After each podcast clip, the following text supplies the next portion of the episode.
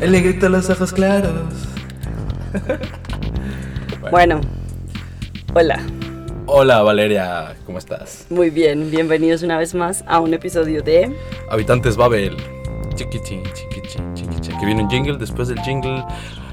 Estamos de regreso en Habitantes Babel. Y quizás eh, escuchen en el fondo unos pajaritos trinando. Y es que estamos en las oficinas centrales de Babel en Mitte, Berlín. Y es un calor rico. Sí. ¿No, Valeria? Mira que de hecho, escuchando, hablando de esto, em, últimamente han salido artículos y como otros podcast, episodios de podcast que dicen que nuestra generación supuestamente no va a alcanzar a sentir el calentamiento global. O sea, a ver, no el calentamiento global, sino las consecuencias realmente mortales del calentamiento global. O sea, nosotros estamos salvados. Ok. Los millennials. Ok. ¿Y quién- y quién- Eso quiere decir que te puedes endeudar, que puedes comprar propiedades, que puedes hacer lo que quieras, pero no, no se va a acabar el mundo antes de, Ah, que, de que mueras. Pero los niños ahora de 10 años, los que van a la primaria, Ellos sí lo van a vivir. ellos van a pagar todo. Puede que sí, y además nosotros posiblemente vamos a vivir mucho más que nuestros abuelos.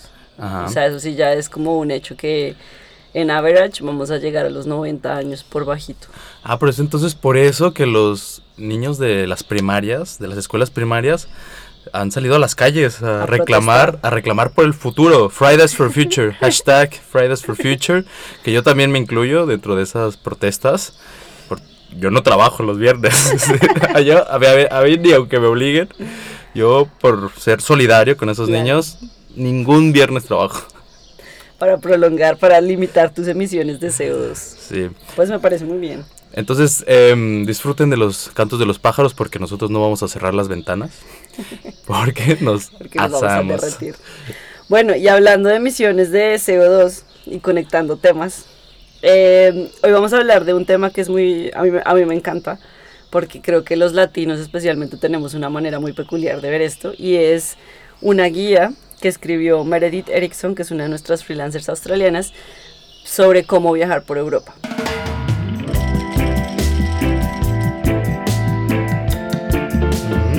Entonces, yo porque creo que es importante o que por nosotros tenemos una visión diferente de los viajes por Europa, porque yo he tenido la experiencia que cada vez que algún familiar o amigo de Colombia viene a visitarme, por máximo un mes, que es como lo que se pueden tomar o lo que pueden pagar mi- mis conocidos, tratan de ver la mayor cantidad de cosas en el menor tiempo posible. O sea, tú vienes a Europa una vez y no sabes cuándo se va a repetir, así que tienes que verlo todo. O sea, tú vas a ver la Torre Eiffel, vas a ir a Madrid, vas a ir a Londres, bueno, a Londres de pronto si te dan visa o si no.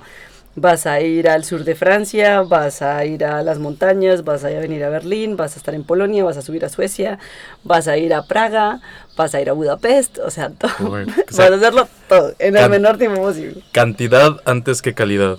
Yo he tenido esa experiencia hasta ahora, o sea, porque y siempre la excusa es como no sabemos cuándo vaya a volver a pasar. No sabemos, que no que sabemos, aprovechar. no sabemos cuándo nos van a volver a dar vacaciones en nuestros trabajos de oficinistas, mal pagados, sobreexplotados. Hay que, hay que, Hay que exprimir cada segundo de las vacaciones. No, y también es la distancia, ¿no? Ese viaje que te pegas. Exacto. Para empezar son mil euros de- del viaje de avión. Sí, por lo. ¿Cuántos son pesos colombianos? Son. Esos son como 3 millones de pesos. 3 millones de pesos colombianos. Bajito. O sea, las aerolíneas Bajito. baratas cuestan, sí, eso, entre 2.800 y 3 millones y medio. ok, Ya si viajas en aerolíneas pues más, ca- más caras, pues ya pagan más. ok. Bueno, y, en entonces pesos mexicanos? en pesos mexicanos pues serían 20 mil 20 mil pesos. Eso suena, a mí me suena como... Un chicle, un chicle. que compras con 20 mil pesos en Colombia como un, Una una comida en restaurante, ¿no? Eso me ha sorprendido un montón cada vez que voy. La inflación de los precios es como 20. Antes yo me compraba un helado por 3 mil. Ujú. Ahora por un helado pagas 7 mil. No. Y como, guau. Y en México también, ¿no te pasa? Sí, claro, antes con 10 pesos te comías 5 tacos allá afuera del mercado General Anaya. Y ahora cuando regresé, ya por los mismos 10 pesos te dan 3 tacos. ¡Oh, Muy triste, muy triste. Pero eso es bueno porque si no vamos a engordar tanto cada vez que viajemos.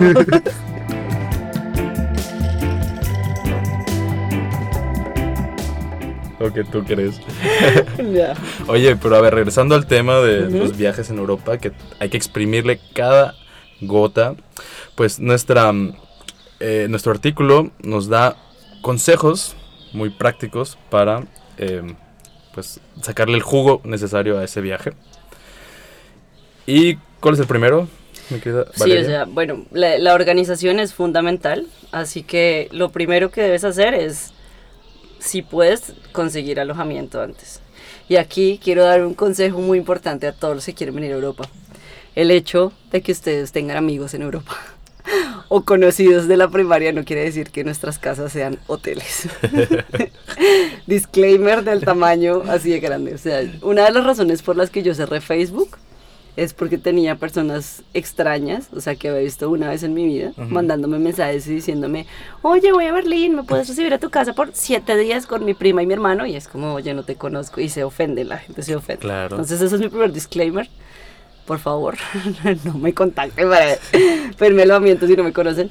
Pero bueno, lo que dice Meredith es muy cierto y es primero hay que reservar el alojamiento con anticipación o al menos planearlo. ¿Dónde te vas a quedar? Considerar opciones, quieres hacer, quieres alquilar un apartamento si viajas con más personas o quieres buscar un hostal o quieres buscar un hotel. Eso es como lo más lo más importante, especialmente después de hacer casi 12 horas de vuelo, que es lo mínimo que dura un vuelo transatlántico a cualquier ciudad de Europa. El segundo es algo que nos obligan a hacer, pero yo creo que ningún latino realmente tiene en mente cuando quiere venir a Europa. Un seguro de viaje. Contratar un seguro de viaje. Creo que la mayoría de tarjetas de crédito, cuando tienes una tarjeta de crédito, tienes un seguro de viaje, no que te cubre. Pero si tú no lo tuvieras y nadie te preguntara, ¿tú tendrías un seguro de viaje? O sea, ¿te encargarías de conseguir un seguro de viaje? Claro que no. nunca, nunca, never la nieve, ever un seguro de viaje es lo último que, es de lo que, me preocuparía. Claro. Mira, si me va a morir, que me muera. y ya, que, me tiren al mar y que... que ya, que me, que me, que me manden flores. que me manden flores. Pero no, un seguro de viaje... Ay, la cultura de los seguros para mí es muy complicada. O sea, como que me ofende la cultura de los seguros. O sea, tendré que comprarme un seguro por si le daño la ventana a alguien o... ¿Tú tienes seguro? Claro que no, no tengo nada de eso.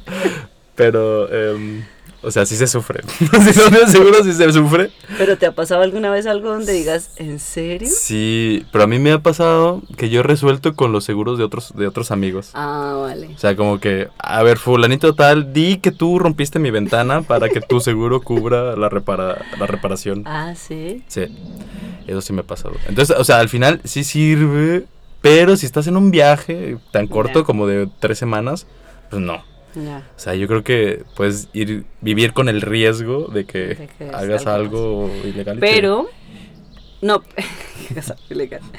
no, pero lo que sí, por ejemplo, sé que es un requisito en algunos países que necesitas visa o que no necesitas visa para venir o que sí necesitas visa es tener un seguro no de viaje, sino de salud de viaje. Oh. O sea, por ejemplo, cada vez que mi familia viene, lo compran que hay, hay, entidades privadas que lo ofrecen y es como súper, o sea, no es caro.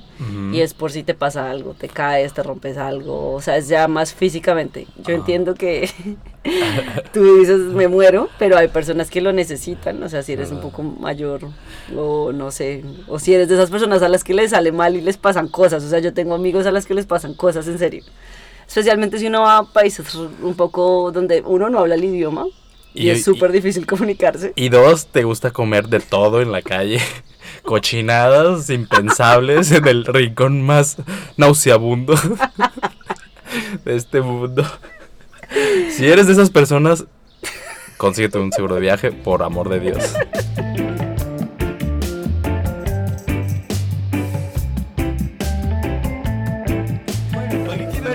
Es el cónsul de México en Alemania. No creas que hay gente que sí se enferma. Hay gente que sí. lo que pasa es que nosotros hemos tenido mucha suerte. Pero yo conozco personas a las que les pasan cosas. No sé, por ejemplo, había la historia. No me acuerdo ya quién me contó esa historia de una, chica que se iba a ir a Inglaterra por un eh, doctorado. En el que ella estaba estudiando como el pulmón de un pez. O sea, era súper específico. La invitaba a una conferencia, ¿ta? Y ella llega a Londres a hacer inmigración y no la dejan entrar. Porque, ¿por qué no? O sea, porque como que estudiar aquí qué o qué, una, o sea, súper raro, su- se- todo les parecía súper sospechoso, no la dejaron entrar y la casi la deportaron a Inglaterra. Ujú. En este caso, no estaría mal saber el teléfono de la embajada colombiana en Londres o en Inglaterra Ajá. para tener a alguien que te ayude en caso de que algo salga mal. Yo entiendo que es una situación muy específica, pero puede pasar. O sea, ¿cómo es? Mujer precavida vale por dos.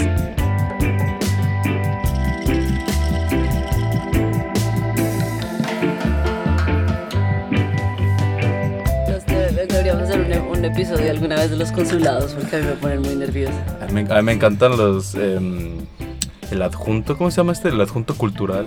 El agregado cultural. Ah, me encanta. pero estos son me encanta el concepto. chévere. Claro, es el mejor trabajo del el mundo. mejor trabajo del mundo.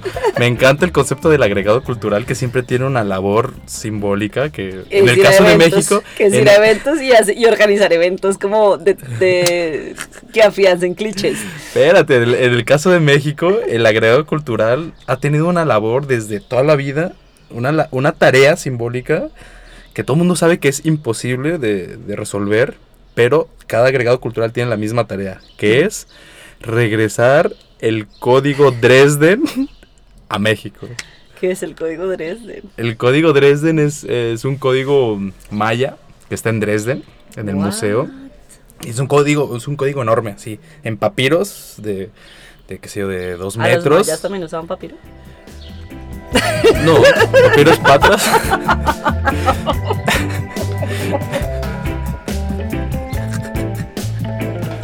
Fact check, hashtag fact check. No, eso no lo, eso no lo, no lo hicieron Bueno. los mayas, lo, lo, lo transcribieron los misioneros. Ah, ok. ya ¿no? entiendo. O sea, las escrituras que encontraron en, en las- en las- en los templos lo transcribieron. Y eso en algún momento llegó a Dresden, ¿no? Entonces, desde toda la vida, pues el agregado cultural de México en Alemania tiene esa tarea que todo el mundo sabe que es imposible de resolver, pero en, en es- en eso recae la- el chiste del, del agregado cultural, que es un inútil al fin y al cabo, y todo el mundo lo sabe, pero ¿por qué no tenerlo? O sea, esto sería como... Hay un montón de... Bueno, pero en serio, o sea, por ejemplo, las, los egipcios, porque no tienen uno que vaya a Londres y trate de recuperar todas las piezas? Bueno, eso es otra discusión. seguramente seguramente también lo tendrán. ya, bueno. Y Como los venezolanos también tendrán el suyo que quiera regresar la piedra esa que está en Tiergarten. Guay. hay, hay una piedra que es, de los un- venezolanos. Sí, que es de Venezuela, que es un monolito muy, Ah, sí. sí, muy, muy importante.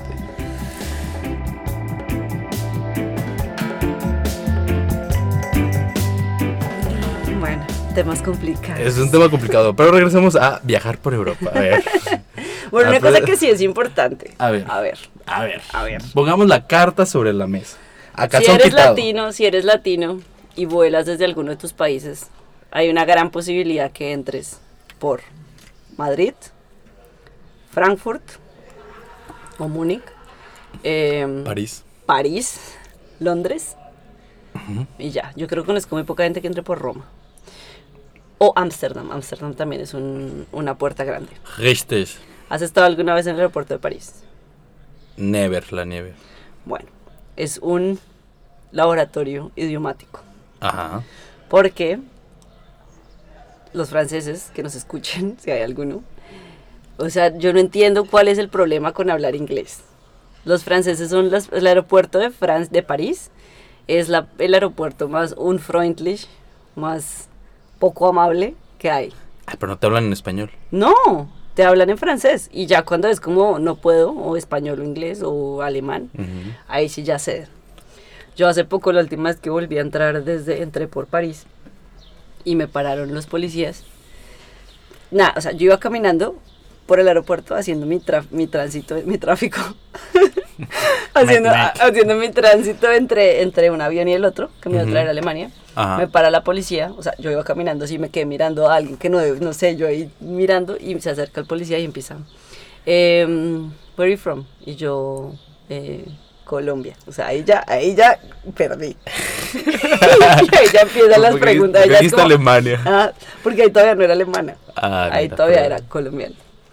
Entonces me dice, ok, eh, y como me pregunta, es que, ¿de dónde viene? Yo, de Bogotá. Bueno, ¿y cómo compró su tiquete? Con Y el yo- sudor de mi frente. Tú lo tienes que quitar, no dejes. No, no, no. No puedes dejar eso de la verdad. Por favor. Bueno, y em, me preguntó que, que cómo ha pagado mi tiquete. Y yo, pues, como que pagué mi tiquete. Y yo, pues, por PayPal.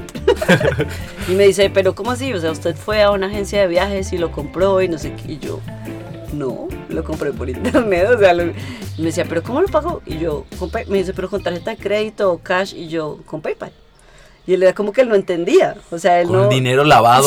El O sea, yo, narcotráfico. yo no, no- no entiendo como el que quería que le dijera, o sea, como con el trabajo que, con el dinero que me ganó trabajando, que, y yo, y mi, respuesta era como, pero ¿por qué me pregunta eso? O sea, y a la final es como, si de pronto esta persona hubiera hablado más inglés, me hubiera podido hacer mejores preguntas si lo que quería era sacarme información.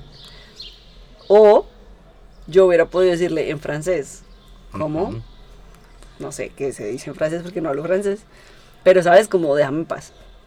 También me ha pasado que muchas veces, por ejemplo, viene gente que no habla muy bien inglés y entra por Ámsterdam o por. Inglaterra. Y es como, uf, inmigración, la pasé mal, me preguntaron esto, no entendí. Entonces la gente se trae como cosas impresas que tienen información y, ¿sabes? No sé, es complicado. Por ejemplo, una pregunta. Ajá. ¿Cómo hace tu hermana cuando viaja? Mi hermana, La que es sordo-muda. ¿Cómo se dice? sorda. Ah, sorda. ¿No es muda? No, ¿No es muda? no. ¿Ella habla? Los, no, sordomudo es un término que está como mal empleado. bueno. Pero es sorda. Eh, pues no sé. Ella, ella consigue siempre lo que quiere. definitivamente. Es un ejemplo a Eh, seguir. ella siempre consigue lo que quiere. Y pues ella trae consigo una. Pues su teléfono. Y cuando le hablan, pues ella escribe en el teléfono.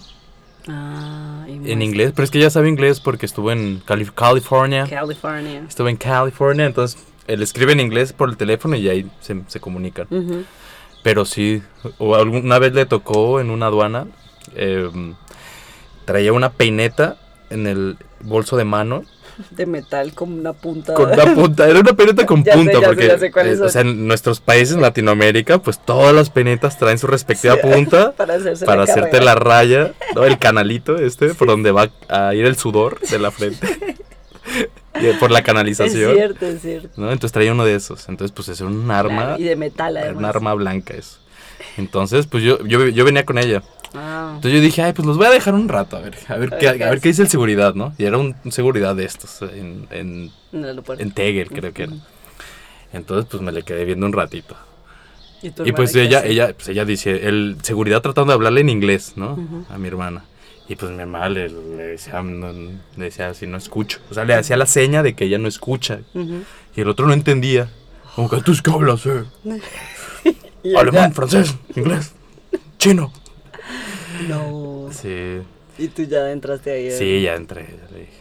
Ya, a veces es complicado, o sea, es como si una persona que es sorda se logra hacer como entender, porque nosotros que tenemos la posibilidad de aprender un idioma así como para prepararnos para el viaje no lo hacemos, Por flojos. por perezosos, exacto.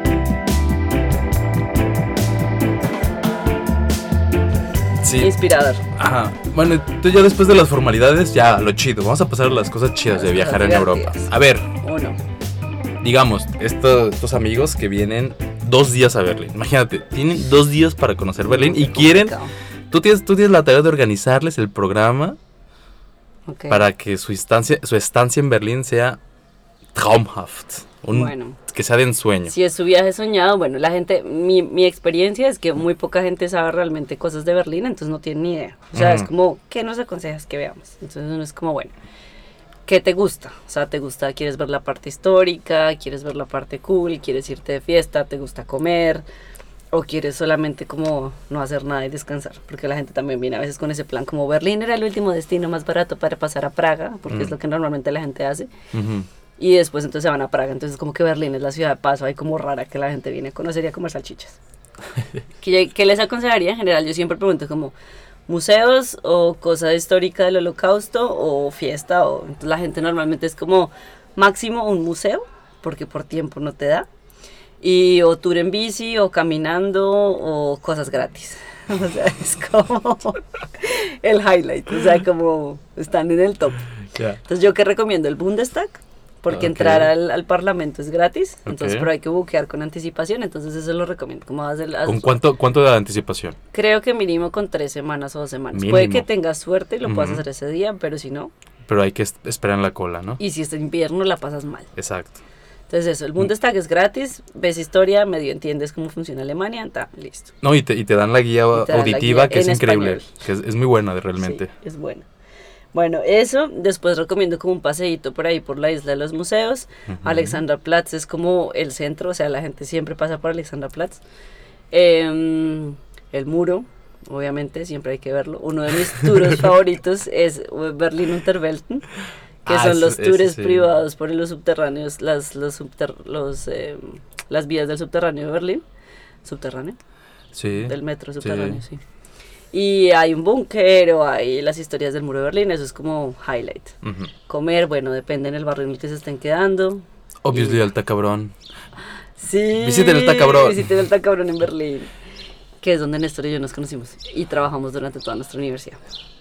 Y ya, eso es, o sea, ya ahí pasaron dos días, se, se acabaron. Se acabó, entonces, se acabó tu, Sí. tu tiempo. sí. ¿Tú qué recomiendas? El Bundestag definitivamente es Sí. un es un must. Highlight. Es un must. Y un paseo en bicicleta, porque eso es muy especial de Berlín. Pero en invierno, no, en, en invierno no. En Sí. invierno. Y otra cosa que es muy especial y que eh, no va a durar para toda la vida es el aeropuerto Tempelhof.